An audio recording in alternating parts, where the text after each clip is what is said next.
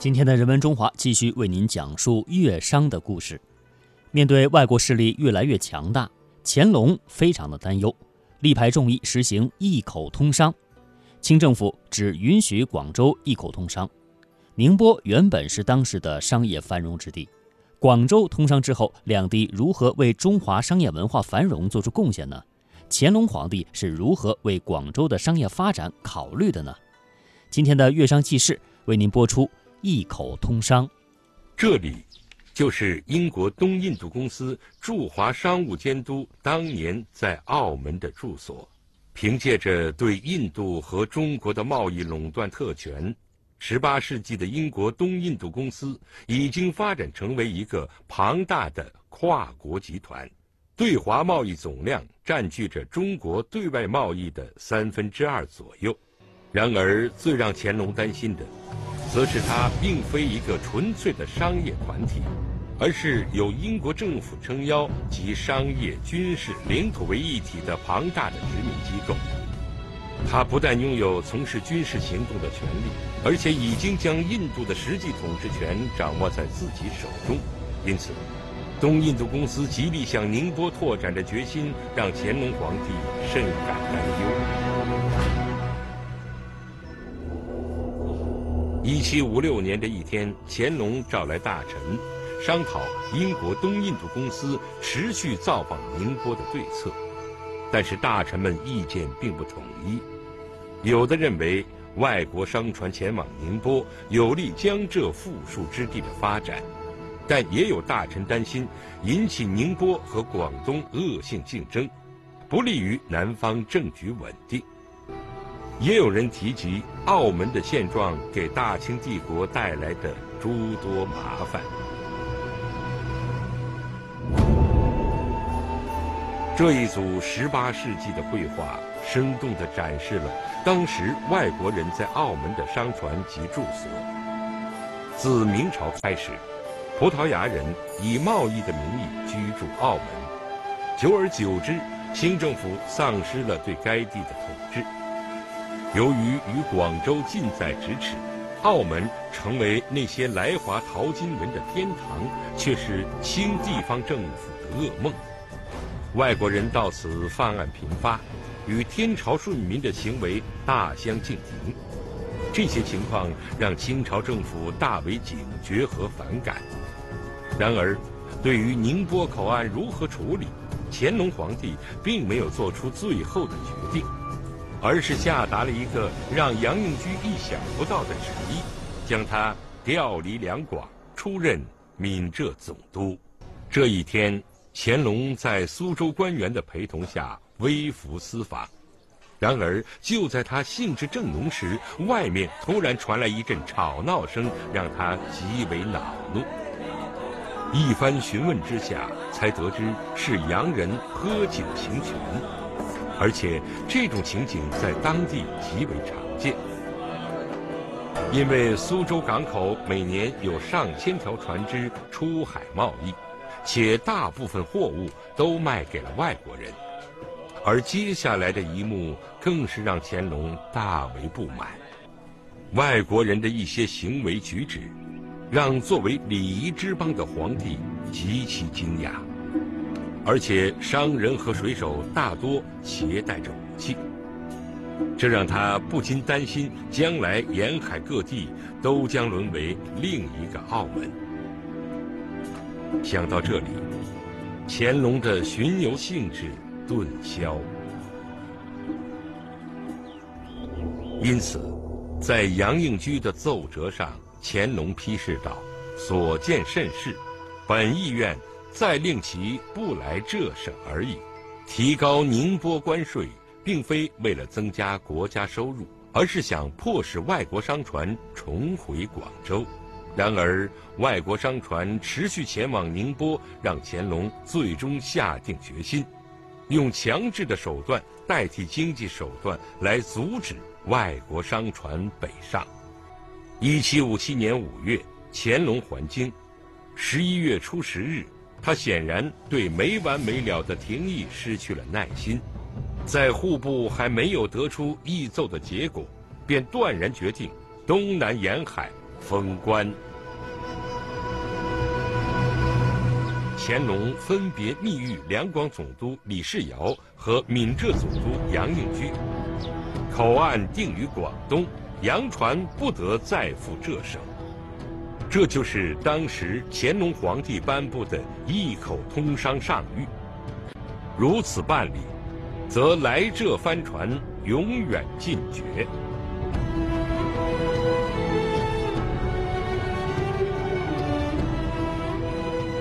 一六八四年，康熙皇帝开海禁，设立四海关进行对外贸易。然而，时隔七十三年之后，为什么乾隆皇帝却在国力强盛于康熙时，选择了更加严厉的关闭海关，一口通商呢？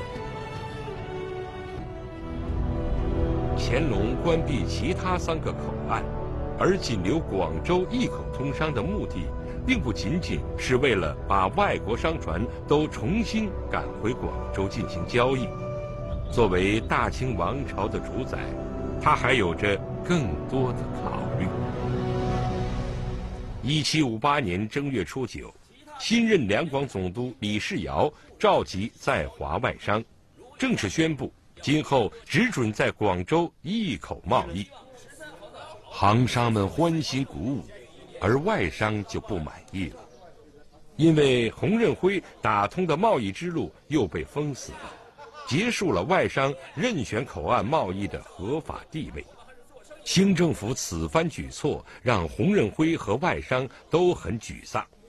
不过，洪任辉天真的认为，这都是粤海关为了自己的利益蒙蔽了乾隆皇帝。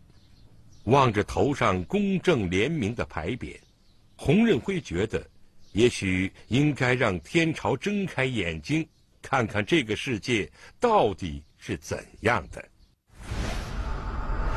经过两年的酝酿。一七五九年，乾隆二十四年五月，东印度公司再次派遣洪任辉去宁波，试探是否还有可能在宁波贸易。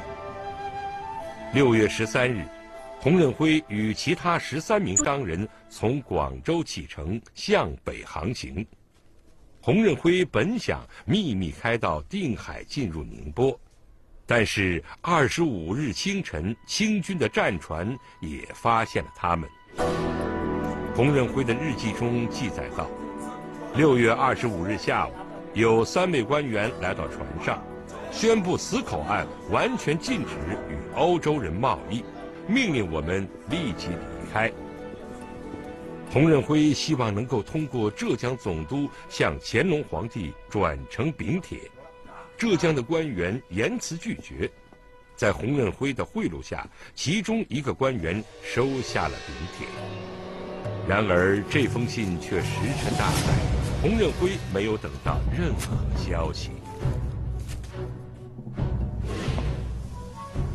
其实，针对这次北上，洪任辉做好了两手准备：一旦宁波之行失利，便同时准备启动第二套方案。采取更加大胆的行动。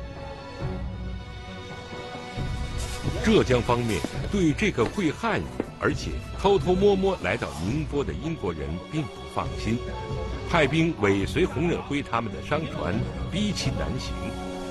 但是，洪任辉并不想老老实实的回广州，而是另有打算。开船！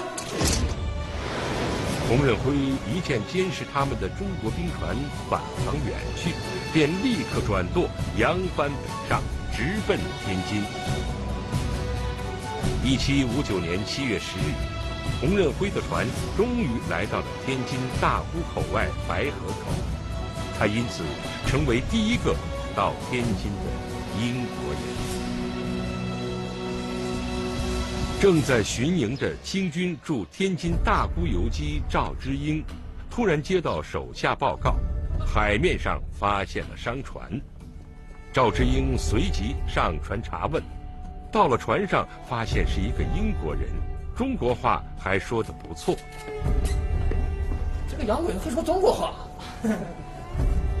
洪任辉这次撒了谎，自称英吉利四品官员，一向在广东、澳门做买卖，因行商欠银不还，曾向官督、总督及宁波呈诉，都不准。今奉本国公班之命来天津上京师申冤。洪任辉付出了数千两银子的贿赂，让赵之英同意上报天津知府。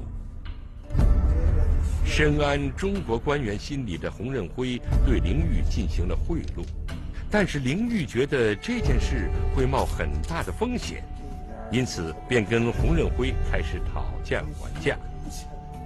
最终两个人达成协议，先付两千两酬金，其余五百两等洪任辉回广州时一并付清。两千，两千五百两。凌玉在收受了沉甸甸的银元后，没有食言。七月二十一日下午，他允许洪任辉的船由水路开到天津，并将洪任辉安排在一座庙宇中住了七天。在这七天当中，洪任辉的状纸层层上交，被从天津送到了紫禁城，直达乾隆皇帝的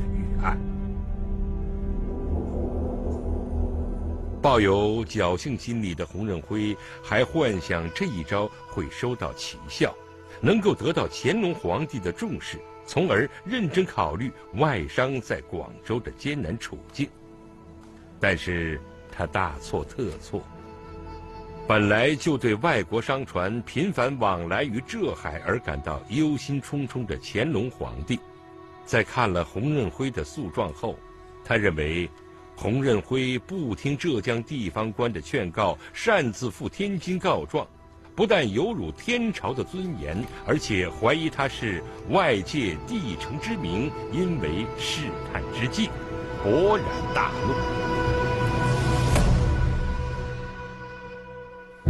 一七五九年七月下旬，乾隆召集军机大臣会议，讨论洪任辉事件，在这件事情上。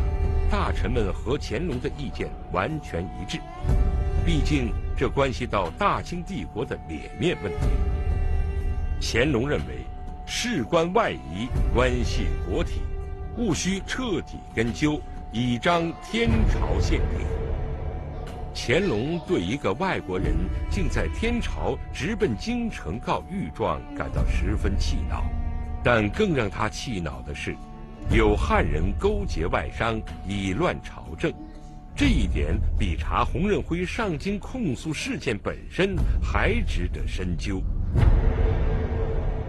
但洪任辉提及的粤海关贪污事件也并非没有引起乾隆的重视。粤海关虽然远在南疆，但却跟皇家有着外人所不了解的联系。在北京的故宫。位于慈宁宫对面的清内务府旧址，乾隆一个不为外人所知的秘密就隐藏其中。粤海关的税收并没有纳入户部，而是流进了位于此处的内务府银库弘毅阁，专供皇家宫廷生活所需。正因为这样。作为粤海关最高官员，海关监督历来都是由皇家内务府的神秘人物出任，他们都是皇帝的心腹，甚至可以凌驾于地方督府之上。可以说，粤海关的税收和财务直接牵动着宫廷生活命脉。讲述中华人文经典。聆听先哲智慧之光，了解经典背后的故事，感受中华文化的魅力。中华古韵。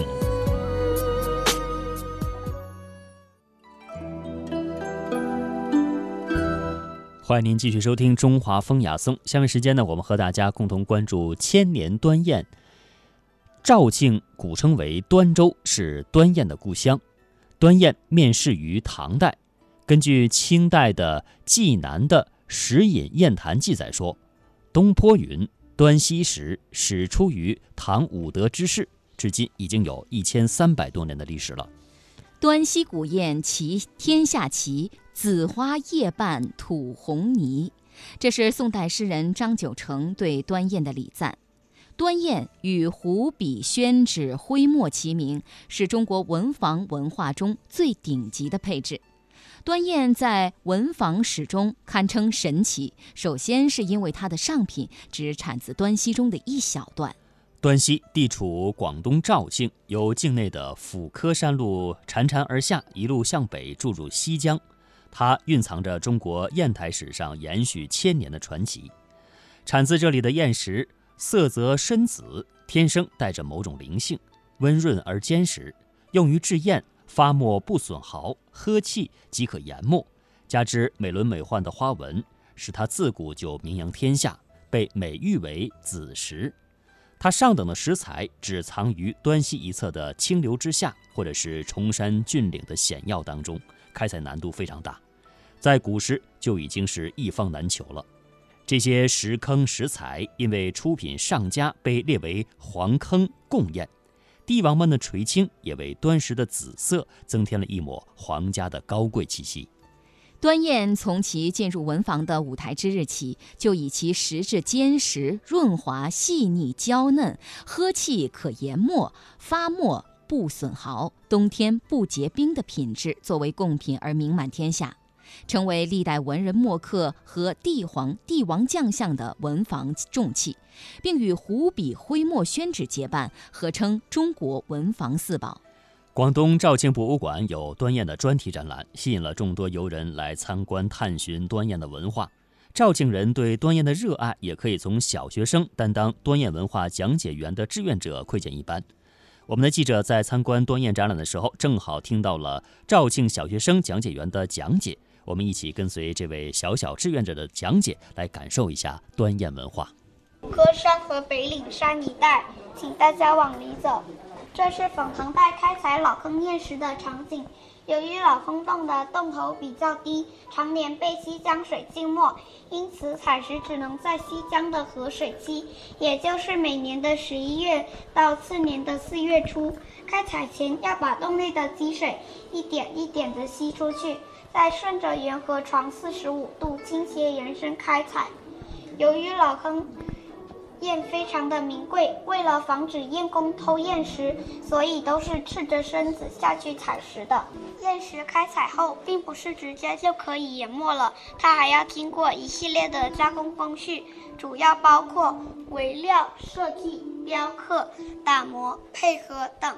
望于今，这里展示了一批各个朝代的端砚。唐代端砚注重实用性，仅供研墨之用，形式简单，式样不多，多为畸形砚。元代端砚凸显了蒙古草原部落的粗犷大气，但发展缓慢，没什么创新。民国时期，外患内乱，战火连连，端砚迷坑大多数都荒废停采。不少志愿艺人转业，使端砚制造业一落千丈。这一时期的端砚多为这种造型简单、雕刻简洁的学生砚。新中国成立后，端砚行业又呈现出了前所未有的繁荣景象，端砚业界也人才辈出。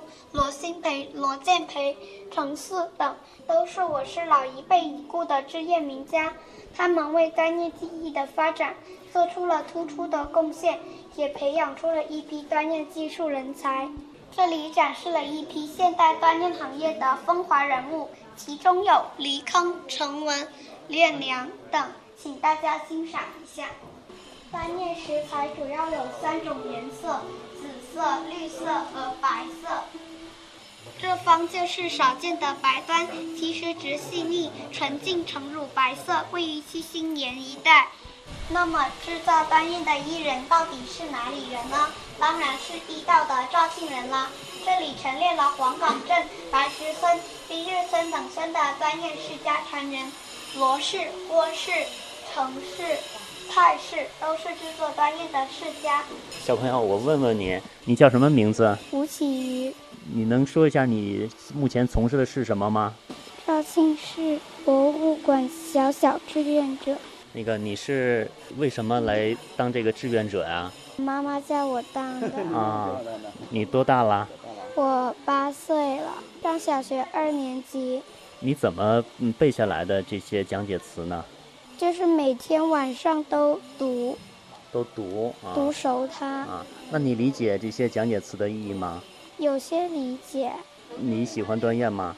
喜欢。你从什么时候开始从事你这个志愿者服务的？应该是六七岁吧。还有很多讲解员。还有很多啊。那你是他们其中比较优秀的吧？嗯。讲的很棒，谢谢你。嗯。好，再见。好，刚才我们是听到了端砚的小小志愿者啊。端砚以它实用之妙和品文之奇，位居我们中国重砚之首。大文学家刘禹锡就赞叹道：“端州石砚人间重。”诗鬼李贺赞叹曰：“端州石工巧如神，踏天磨刀割紫云。”清代陈琳在《端石拟》当中将端砚的特性概括为八德。他说啊，其一曰利寒不冰，治之温也。二曰注水不耗，治之润也；三曰研墨无泡，治之柔也；四曰发墨无声，治之嫩也；五曰停墨浮砚，治之细也；六曰护毫加绣，治之腻也；七曰起莫不至？至之节也；八曰经久不伐，至之美也。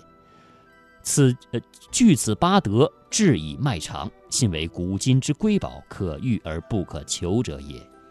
历经千年传承与发展，一代代的端砚艺人以巧夺天工之匠心，把古老而奇妙的石头雕琢成赏用双悦的中华艺术之瑰宝，使其不但是文化传播工具，又是具有很高的艺术价值、收藏价值和人文价值的艺术品。那么，很多文人墨客呀是也是非常喜欢端砚啊，他们用用端砚收藏端砚，还把端砚作为贵重的礼物相送。在端砚受到文人垂青的宋代呢，还有很多的传说故事，不仅表达了端砚深厚的文化，也表现了人们的美好品德。请大家一起来听一听肇庆市博物馆馆员张志正的介绍。端砚呢，文献记载的话呢，就是它始于唐武的年间。文献记载呢，就是唐朝开始有的。当然，比较兴盛的时候是宋代，宋代的时候比较兴盛。哎，说宋代的时候呢，端砚就被列为贡品。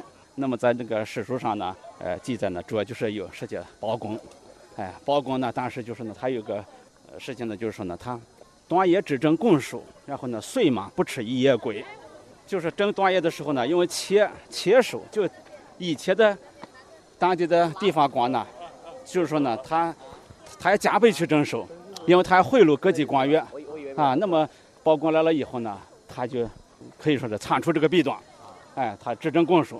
也就是我们需要交交上面多少就交多少，不要再另外摊派，减轻人们的负担吧。这一个，另外呢就是他人嘛以后走的时候呢，就是呢不吃一夜归。有一个故事呢，根据这个《宋史》中记载的他不吃一夜归的这个这句话，哎，人们就演化出一些故事来。哎，就说呢有他走的时候呢，因为当地的老百姓呢敬重他，所以呢偷偷的呢给塞给他的头上呢塞了一块，结果呢他走到。走到临安峡口的时候呢，狂风大作。他说：“这有问题啊，是不是？是是不是你们拿了不该拿的东西啊？”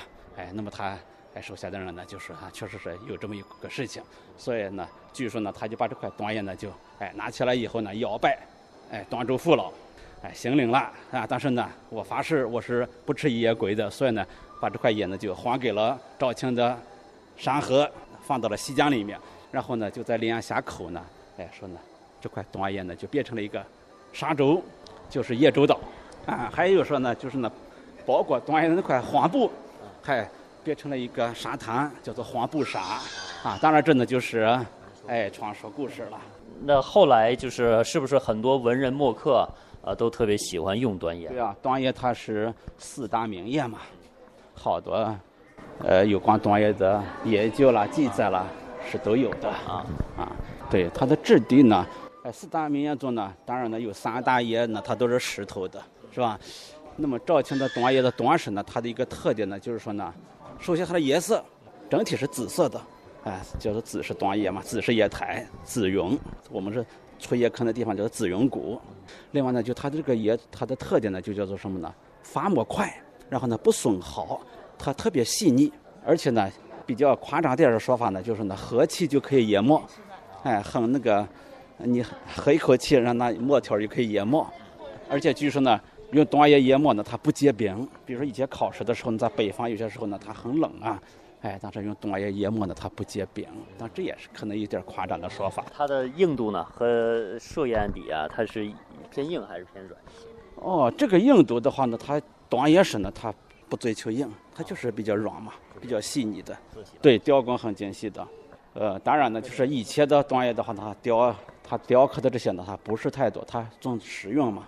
当然，近代以来，特别是当代，啊，当代因为它专业的实用性减弱的话呢，它更多的成为一种文玩，哎，文人的产品，所以呢，越雕越精细，哎，越雕越丰富。它的现在的这个价值，呃，艺术价值、市场价值，在四大名窑当中是处于什么样的地位？应该也是，不是数一，应该也是数二的，可能要数二。哎，舍爷那边是不是？舍爷他是不是也炒的比较高？但是具体它没有什么可比性。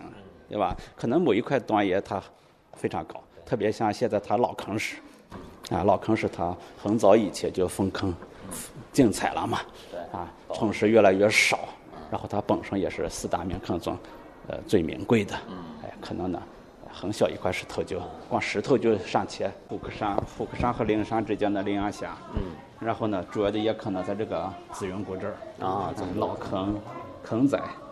哎，麻子坑啊，啊，还有宋坑。其实老坑就指这一个坑。老坑是在老坑的那个最低，嗯，最低的位置。而且老坑呢，它是开采开采的呢，就到了江底下了。嗯啊，啊，一百多米。哇，水底下的。一百多米，呃，这个长啊。而且老坑呢，它就是常年的积水。嗯。你要开采的时候，你得先把水抽走。